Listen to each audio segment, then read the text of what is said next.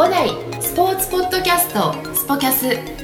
この番組はスポーツを通じて人々の健康生活の実現を目指す五大グループの提供でお届けいたします。はい、えー、スポキャス第80回目、えー、とうとう80回目になりました、えー、皆さんのおかげでこれだけ続けさせてもらっています、えー、なんとこの記念すべき80回目ままさかのですね、えー、とうとう芸能人がえー、僕の前に来てもらいました、えー、僕も超今日嬉しいです、えー、テニス芸人のバモス渡辺さんです。よろしくお願いします。どうもよろしくお願いします。バモス渡辺です。バモス。バモス。バモス。いやもうめちゃくちゃ、はい。今日僕テンションちょっと上がってて。えー実はもう今日先ほどありがとうございました。あの、はい。五代スポーツアカデミーのちょっと急遽。えーね学生と練習に混ざってもらったりはい。もう逆に僕も急遽打たせていただいてありがとうございます。いやこちらこそもうありがとうございます、もうあのー五代博楽にこうやってふーっと現れた時の、あのこの今ね皆さん写真で見ていただけれ いただければねもう知ってる方はねご存知のねえービヨンボルグビヨンボルグ。えーボヨンボルグなのか、はい。ビヨンボルグなのかっていうところの。まあ、ボヨンボルグとしてボヨンボルグとして、はい、やっておりますけども、えーこのいでたちがはい。あそこに現れた瞬間に来たなっていうところでうちの学生もなんかざわついてて 言ってなかったんでなんかみんなこうやってチラチラ見てるっていうので僕も気づいたんですよ。なんかみんなチラチラ見てんなみたいな感じの、あのところで。今日あのあれですかこの格好で電車乗ったわけじゃないですよね。あこのこの格好であのスポル品川大井町からやってきました 嘘でしょ。そうです。もうこの格好で着替えずに。あのこれポッドキャストなんで多分聞いてるだけだと分かんないと思うんですけど、あのラジオ収録なのにあの全身衣装で着てる。全身一緒にしてる。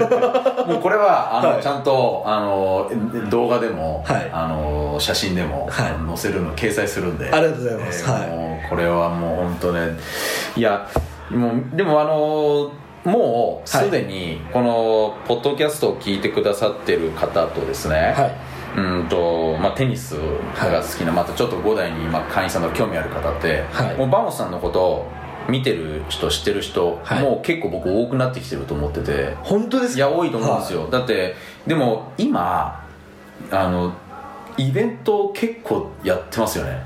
そうですね。もうありがたいことに、あのーまあコロナもちょっと落ち着いてきてでその緊急事態宣言も明けて、からもう東京行って、神奈川行って千葉行って静岡行って新潟行ってで昨日まで大阪で、すごっ。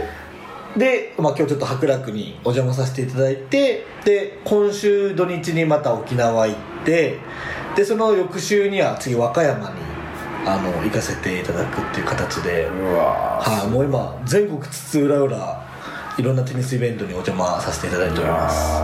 やばいっすね、はもうバモスフィーバーっすね。バモスフィーバーだと嬉しいんですよ。こうやってもう僕津々浦々イベント呼ばれてでかつ僕この芸風がもう板につき始めて、まあ、2年ぐらい経ったんですけど。でまだ2年ですか？そうなんですよ。いやもう結構もうちょっとやってる感じが個人的にはそうなんですよね。るけどそはい。2年。2年なんですよ。でしかもこの2年の間に僕テレビ6本出てるんですね、はいはいはいはいはい。それなのに全然まだブレイクしてないっていう。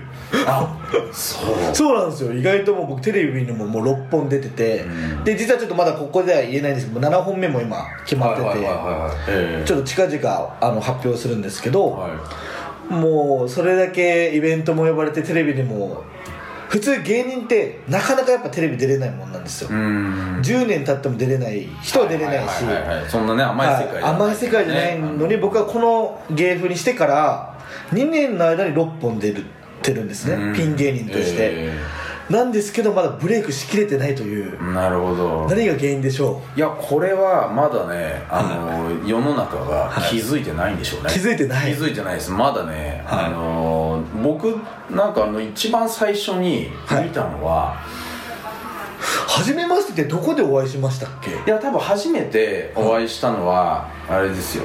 あのスポルができた時だと思うんですよね。あのこけら落としかとかなんかそういった時にイベントで、はい。あのお会いしているとか。でもその間に、はい。あの増田健太郎さんのところのなんか、はいはいはい。あの年末にやるヒートジャパン。ヒートジャパン、はとかでもお会いしてるんですけどお会いしてるのはやっぱそこが一番最初だなだから2年前ですかね、はい。二年前ですうん。そういったところだと思うんですよね。でも僕その前にはい。あの有明ではあの多分ね有明であの会場にいた時ありません？歩いなんかいもうそれ毎年なんですよ僕実は。ですよね、はい。そうそうそうそう。だかららもう楽天ジャパンオープンはもう1週うん。間この格好その衣装で、えあの練り歩くっていうのをやってまして。そうその練り歩いているのを、はい。僕その前に見てる記憶があるんですよね。だから。厳密にはえーとまあ、年の終わりぐらいに言うたらこれスタートしたんで、まあ、実質3年目にはなるんですけどほぼ1年目ってあのもうほぼもう無償でうん。京都に行ったりとかうわすごい。岩手に行ったりとかとりあえず自分のこと知ってもらわないと何も始まらないと思って、もうあのこういう芸風始めましたって興味ある方一緒にテニスやりましょうって最初言ってでそれで声かけてくれたところに全部無償で行って、まあ、言うたらまあ、まあ、営業ですよね、うん。こういうのやり始めてるんでぜひ使ってくださいっていうので、はい。で1年目は本当に何の仕事もなくて、はで2年目の時ぐらいに、あのまあ、スマッシュさんだとかはあとはその僕も高校テニスのうん。副応援団長っていうのをやってまして、はいまあ、いわゆるちょっとしたまあマスコットキャラやらせていただいてまして、えー。その仕事が入ってきたりとかしてそこから急に露出がバーッと増えて、そこからですね何でも1年目は本当にもう衣装で有明歩いてても、ん。あの人何みたいな感じだったあんですけど。の日本ってね、はい。あのいや多分はい僕ねバモスさんがはい。あのグランドスラムの会場歩いてたらはい。多分すげえあのみんな寄ってくると思うそうなんですもうちょっとありがたいことに、僕今グランドスラム4つ中3つ行ってるんですね。はい、もう3つ行ってるんですよ。っていうのもそのボルグ本人を見つけ出してモノマネの公認をもらおうっていうはいはいはいはい。自分の中で何の仕事もでもない悪ノリなんですけどでもう僕行ってました。あとはウィンブルドンだけ行ってないんですけど。ウィンブルドンっては難しいでしょ、あのそうなんです。チケットがまず。難しい。うん。並ぶ並ばないと。はい。うん。なんですけど過去の中で僕例えばローラン・ギャロス。はボルグが6勝してるんですよ。いうん。もう行った時はスターが帰ってきた。っていうふうにもう初日入って1時間以内に9本もう現地メディアとか撮影とかされて1時間ぐらいで、あ俺もう売れたと思って。俺拠点パレに移そうかなぐらいの勢いでもう本当に気持ちのいいぐらいもう1個の多分どっかのインタビュー受けてるところ時にもう次のが待ってるんですよ。僕のインタビューするために。何この売れっ子気分みたいな。でもうその時にはもうテレ東さんとか日本のメディアとかもうん。あの僕に取材してくださってもうただやっぱりそのボルグ帰ってきたけど太って帰ってきたみたいな 感じでやっぱその外国の方ってやっぱ僕みたいな見た目すごいうん。面白がってくれるんでなんか「おいボルグなんで太って帰ってきてんだよ」みたいな感じですんごい盛り上がってあとはウィンブルドンだけ行けば一応グランドスラムグランドスラム達成っていうはい。でまああと僕オリンピックのうん。2020年のチケットも2回当たってるんですよ。テニスの？はい。へえ全部メダルが絡む日に。うん。なんえですげえ。それもいければゴールデンスラム達成。っていう。いやーそれはぜひね叶えてもらいたいですよね。なんでもうテニス好きの大御所たちいっぱい明石家さんまさんとかいらっしゃいますけど、はい。さんまさんですら多分成し遂げてないと思いますゴールデンスラム達成というのは。ねそうでしょうね。はい、なんで一応芸人史上初のゴールデンスラム達成まであと一歩っていうところまでもう来ていると。来てます。いやはい。さすが。ここまで来たらやるしかない。やるしかないですもいやここまでキャラクターを今こうやはい。って作り上げてきて、はい。あのもう本当にそういったあのもう足を運んで、はい。結構まあいわゆるそのねいわゆるドブ板営業もしっかりやって。うそう巡業みたいな気持ちいやで今それで、あのはい。このシニカルな国日本がはもともと冷ややかな目で何あの人みたいな感じで見る日本ってちょっとそうじゃないですか。なんかちょっとなんていうんですか。な喜んでくれる人もいるけど海外から比べると海外はみんなわーみたいな感じで受け入れてくれたりっていうのがね僕もあの海外のあのそういった雰囲気をグランドスラム見てたりとかするとあるんですけど、でもなんか僕は今日本でもそのなんか雰囲気が結構あのバモスさんに来てるなっていう感じが本当ですか？するんですよ。やっぱりみんな見てて、あのやっぱり信用ができててやり続けてるっていうなんかそういったものがこうやって積み重なってるなって個人的になんか客観的にですよ、はい。僕はちょっとねあのそういった世界はあの正直ね素人なんで分かんないですけど、まあ、客観的に見ててなんかみんながあのこうやって見ててあおなじみのっていうのがなんか安心感が出てきてんじゃないかなっていう、もう驚いそのグランドスラムって驚いたのが向こうはジュニアたちが「うわボルグ!」とか言ってくれるんですよ。なるほど。はい。でもやっぱ日本だと、ジュニアって僕本当に認知度認知されてないんですよ僕ジュニアたちから。誰なんだろう。っってなっちゃうんですよそうなんですよ。僕のファン層って基本40代より上の人たちなんですね。なるほど。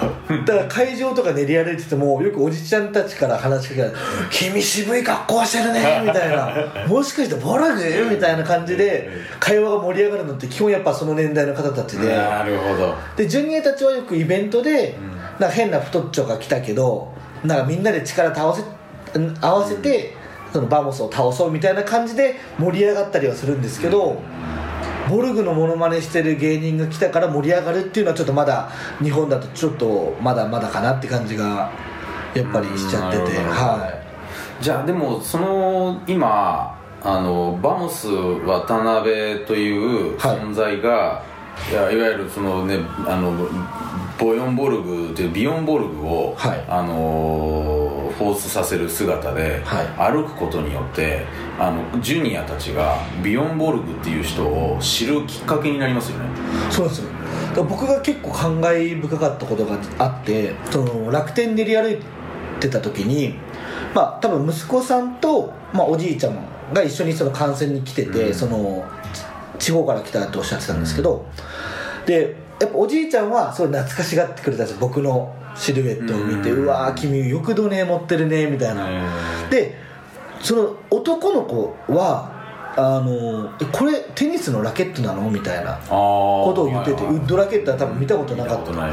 でそれでそのおじいちゃんがその息子さんにその昔はねって言ってこう僕のラケットどねをその説明してて、おじいちゃんたちがお帰ってきてこうやって木のラケットでねってこういうあのショートパンツ履いてねやってたんだよっていうのをすごい楽しそうに、うん。その息子さんに話してるその絵を見てあなんかただ僕はお笑いとしてやってるけどなんかなんていうんですかねその、んちょっと言葉に表しづらいですけど、なんかおじいちゃんもすごい嬉しそうに昔のことを思い出しながら、その息子さんに伝えててで息子さんも「へえ昔ってこんなんでやってたんだ」みたいな感じでおじいちゃんちょっと変な格好でやってたんだねみたいな感じでキャッキャキャッキャやっててあなんかもっと頑張ろうってそこであーなるほど。はい思いました。その元々のやっぱりそういった形で、まあ、喜んでもらおうとか楽しんでもらおう笑ってもらおうっていう、はい。そういったところにあのいわゆる副産物はいというか、そういったものがついてきてるっていうっていうか気づいたりとかっていうところがあるわけですよね、そういったね。やっててやりながらその方たちの表情を見てね。もう本当に練り歩きとかいろんなところに行ってからやっぱりあこのキャラやっててよかったなっうん。てやっぱ思うことの方が多いですね。なるほどね、はでなんかそれで今2年こうやってやり続けて、はい。3年目に突入して、はい。っていうところで、あのーまあ、これからのっていうところはあると思うんですけど、はい。ちょっとそのこれからのっていうところ未来のっていうところも、はい。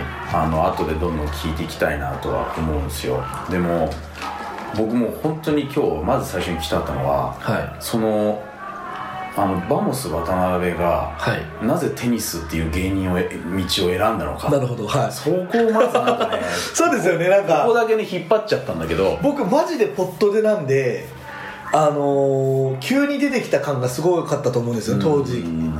当時。っていうかまあ2年前にさ、はいはい。はいもともと僕東京吉本の15期生。15期生なんですねはい。で同期がすごい売れてるやつばっかりで、え15期生って誰、はい、例えばおかずクラブとか横澤夏子。はで最近だと鬼越トマホークっていう喧嘩して止めるっていうくだりの。だとかその m 1とあのキングオブコントのファイナリストのニューヨークはとかあと摩天楼。いうん。ですね。あのアントニーっていうハーフはい芸人の、うんとかあとはサックスを吹く西村ひろちょっていうピン芸人がいたり、はいはいはい。あのもう花の15期って呼ばれるぐらいもう同期が大活躍してうるん。当たり年みたいな感じなんですけど、はい。まあ、僕も実はもともと7年間コンビでへえそうなんですよ。劇場のピラミッドライブに出てはあのネタを磨くみたいな形でずっとやってて、はい。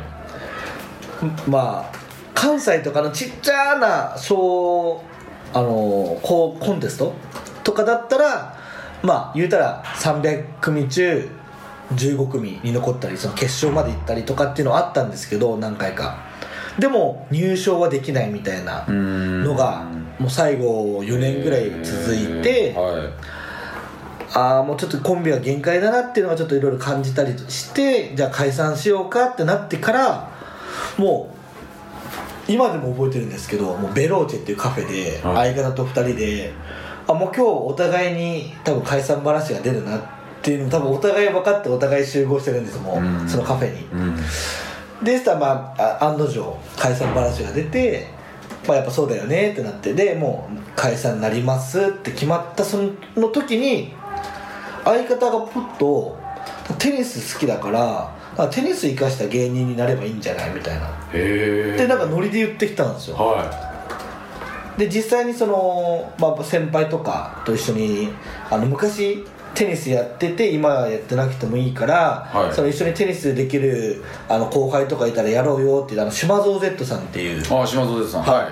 っていう先輩いらっしゃってて、はい。でその島蔵さんがテニスできる芸人探してるって聞いたんではあじゃあ僕高校時代テニスやってたしそのもしかしたらあの練習相手になるかもしれないと思ってい。はでその島蔵さんにつなげてもらってからその島蔵さんテニスっていうのにあのお遊びで呼んでもらってて、なんでそういったのもあったんでその相方がテニス生かした芸人でもやればみたいな感じであテニスかってなうん。ってで確かにテニス芸人って言ってる芸人はいなかったんで、あまあ、確かに新しいジャンルっちゃジャンルかなみたいな感じででもやるんだったら誰かのなんかテニスっぽい格好してやった方が、うん。多分テニス芸人って言いやすいだろうなと思ってもうその解散が決まったその相方の前でえどんなのがいいと思うみたいなうん。感じで。でやっぱ島蔵さんとかの写真も見つつであの島蔵さんが言ってた言葉がスポッと思い出して、はあのまあ、島蔵さんってその錦織圭君のモノマネいされてるんですけど、ね。はい、え。圭君がウェアとかシューズが変わるたびに島蔵さんも毎回変えてたんですよ。えうんうんうん。ラケット変えたらラケットがもうお金がついていかないよみたいなすごい言ってたのんふと思い出して、はい。あなるほどねと。現役選手のモノマネをするとラケットとかが変わるたびに自分も変えなきゃいけないからなるほど。ああじゃあ現役はやめるかってなってテニス往年って調べたら真っ先にボルグが出てきたんですよあこの人なんか特徴ロン男でロン毛でバンドしててなんかモノマネしやすそうだから、この人やってみようかなみたいな、うん。でノリで始めたのがボルグだったんですよ。え。えあそうなんですか。そうなんですよ。なるほど。レジェンド一回やっちゃえばもう衣装一回揃えればもう変わることがないからうん。楽できると思って調べたらもう本当一一番上に出てきたのがビヨンボルグ。ビヨンボルはええ面白いっすね。っていうので。えーそのあのたまんないのが、はい。あの解散するっていういわゆるある意味そのカップルの別れじゃないですか。そうなんですよね。でそこで、はそこで一緒に、俺次何がいいかなっていう。次だからまあ言ったら彼女と別れてそのまあ元カノの前で次の彼女ってどういう彼女がいいと思う？みたいな話をしてるくらいの 感覚ですよね。ねえ、はい。やその相方さんもはいなんか前向きっすね。なんかね。そうっすね。なんか僕の良さを生かしきれないっていうのはずっと言ってくれてて。いやーすごいそのなんかコンビ愛ですね。うん。だからなんかまあずーっとなんかくすぶってるっていうのはやっぱ周りからも言われてて、なんで売れないんだろうねとかまあ本当いろんな売れてる超売れっ子だったり例えば井上真央さんとかにネタを見てもらって、はでいろんなネタライブにかけたりとかして磨いてとかずっとやってたんですけど、なかなかやっぱり芽が出なくて、うん。もうなんかあの時はもうお互い何も言わずにあ今日解散ってなるなっていうのが分かって集まってやっぱ案の定解散だったんで、もうそっからですね、うん。まあでもやっぱりそういったあのなんかねあのいろいろと聞くとはい。あのいろんなドラマがあってこのポッドキャストですねスポキャスもいろんな方たちのですねあのバックボーンなんかをこうやって聞かせてもらってて、はい。でまさにその高校生の時にテニスってはいいうところたじゃないですか、はいでそのそれは高校の部活でなんかテニスでやっそうですそうです。て僕小中と小学校の時にソフトボールをしながらラグビー習ってたんですよ。ソフトボールをしながらラグビー、はえー小中で。いえっ、とそれが小学校の小学校の時が？クラブでうんソフトボールとラグビー。へえでそのままラグビーの推薦で中学ちょっといいところに入れそうだったんですけど、はい。もう僕タックルがすごい嫌で。ラグビーやってた。はい。痛いんですよタックルってだもう嫌だって思ったらもうラグビーやめたいってずっと言いながらラグビー行かされてて。えー、なんでなんですかそのラグビーは。僕やっぱガタイが良かったんでもともとだうん。からすんごいあの他のうん。仲間たちがパース回されるんですよね、うん。渡辺に回すみたいな。あれタックルすごいするからみたいな、うんでもそれは自分は嫌だったんですよ、でもう中学に行ってまでラグビーが嫌だってなってその推薦みたいなのを蹴ってで中学に入ってバレーボールはい。を始めましてああれなんだ。バレーボールにもこのドハマりしてもう V リーグ見に行ったりとかあもう全日本の試合は全部見たりとあか、山かな世代。あはいはいはいはい。もうそしたらもう、はい。あのー、なんか結構あのハマりやすい性格。そうですね。結構もうこうなって。超熱しやすく超冷めやすい。冷めやすい、はそしたらなんかここでバレーボールでそこまでも見に行くそうです。ねえー、でハマるっていうところで、はい。でもここでいわゆるネットを挟むスポーツにはとりあえず興味を持ってるわけなんですねここでね。まあ言うてバレーボールも、うん。この時の顧問の人先生が今でも覚えてるんですけど、渡辺君が入んなかったらうち廃部になるみたいな。え？すんごい言われたの覚えてるんですよ。うん。でなんか5人しかまだ新入生が集まってないらしくて、うん。このままもう一人入んないと廃部になっちゃうから渡辺が入っちゃうみたいな ご利用しされたのすんごい覚えててそれでなんか渋々通ってるうちにバレエが好きになっちゃったっていうのはすごい覚えてます。えー、なるほど、はじゃあそこあなんかそこのバレエのまあやったらその楽しくてっていう。そうですね。まあ、きっかけは頼まれたっていう。はえー、じゃあそこからそのバレエがすごいこうなって3年間ハマりました。ハマって、はい。えーででも、はい。でもそこまでハマって、まあ、さ今ねあの冷めやすいって言ってましたけど、はい。高校になったら次はテニスになったと、い。そうですよ、うん。ででもこれにもうん。ちゃんと理由があって、うん。高校に行ってもバレエはしたかったんですよ。実は。はい。なんですけど僕が行った高校っていうのが女子バレーはあったんですけど男子バレーがなかったんですよ。ああなるほど。はうん。でもなんかその高校時代はなんか部活やっとかないと就活とかに響くからみたいなのを最初ふわっとあの同級生同士で話してるのを聞いてあ高校ってやっぱ部活はマストでやってた方がいいんだなみたいな。じゃあどうするよと。でもやりたいバレエもないしだったらなんか所属してるだけで楽そうな部にしようみたいな、で友達とまあまあ言うたら悪ノリというか、でパッていろんな部を見あの見て回った時にテニス部だけ2人しかいなかったんですよ。3年生1人2年生1人。えでしかもその2年生も結構なんかひょろひょろとしてなんかうん。おとなしそうな物静かそうな人で絶対テニス部楽じゃんみたいな。テニス部入ろうぜみたいな。もう当時もう部活やる気がなくなくなっちゃってたんでバレエがなかったんで、はい。テニス部楽そうじゃねみたいな。って言って入ったのがテニス部だったんですよ。楽だから。はい。へー。楽だしテニス部って言っとくだけで部活行かなくて良さそうじゃね？あの先輩だったらみたいな結構アホ高校に僕行ってたんで、えこれ絶対楽っしょみたいな。ー、じゃあそれで雰囲気でそういうそうです。だからまあ部活に所属しておかないとと、はでも男子バレー部ないし、は女子だけだから、はい。とりあえずテニスになったと。はえー、でなんでい。はでそれで続けテニスってちゃんとみんなできそのた先輩が2人しかいなくて、はい。友達と悪乗りになって、はラケット握ったことがまさにねそのない。でどういう3年間を送ったんですか？いもうそそこで実はもういろんななんかもう自分の中の成長というか、まず僕今までソフトボールラグビーバレーボールあのチームスポーツしかやったことなかったんですよ。ああそうですね。ソフトもラグビーもね、はい。バレーそうですね。初めての個人スポーツがテニスだったんです僕にとって。なるほど。でしかも僕らの世代で一気に1415人入ってきてあの中学時代にソフトテニスやってたみたいな経験者いわゆる。はいはいはい。が56人いたんですね。はいでまあ言うたら僕やる気なくばなんかもう悪ノリでテニス部入ってるんであのまあいざ練習始まりますってなった時にそのやっぱソフトテニス経験者が決めてくるわけですよ思いっきりパコーンって。それがなんか悔しくて悔しくて。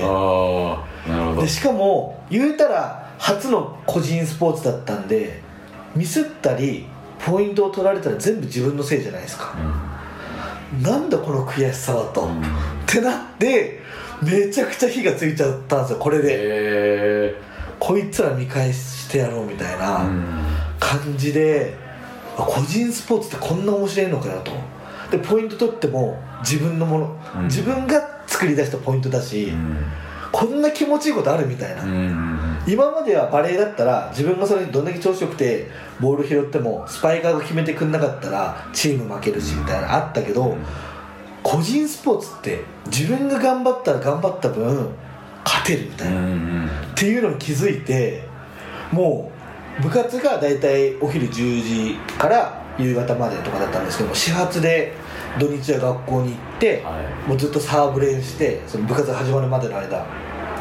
であとはその部活が終わって帰ったらもうアルバイト新聞配達とかもして、もういいラケットが使いたいみたいな、うん。とかそのいいシューズ履いてテニスやりたいとかもう熱がすごくことになっちゃって、もうテニス雑誌も当時4紙出ててもう全部買ってで好きな選手の特集とかはもうそのハサミで切り抜いてホッチキスで止めてそれを部活に持って行って見ながらやるとかしててもう止まんなくなっちゃいましたもうテニスが。その時。それで部にははい。先生やコーチっていう存在は教えてくれる？いましたいました。もう素人の先生が2人テニス始めましてみたいな。始めました。じゃあ別に先生もはい。あのテニスを教えてくれるわけでもなく。そうです。先生もひたすらボール出しだけしかできないような感じの先生、ー。まあ、すごいいい人ではあったんですけど、うん。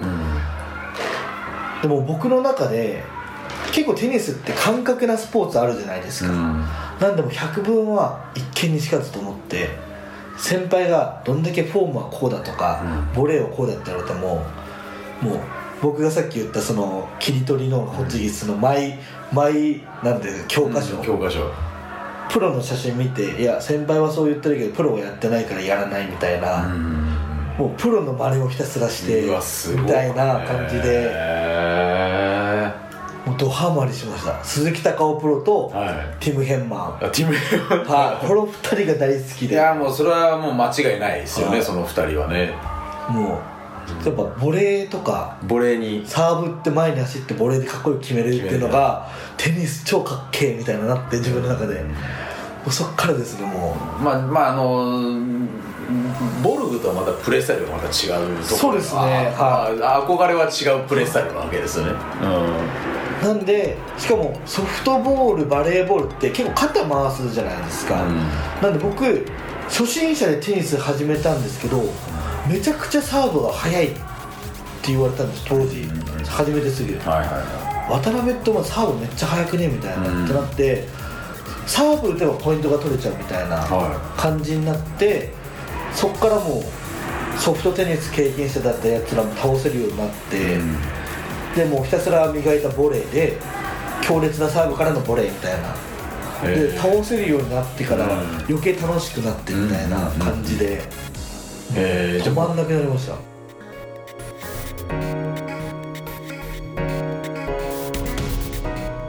この番組は提供5大グループプロデュースキクタスでお送りいたしました。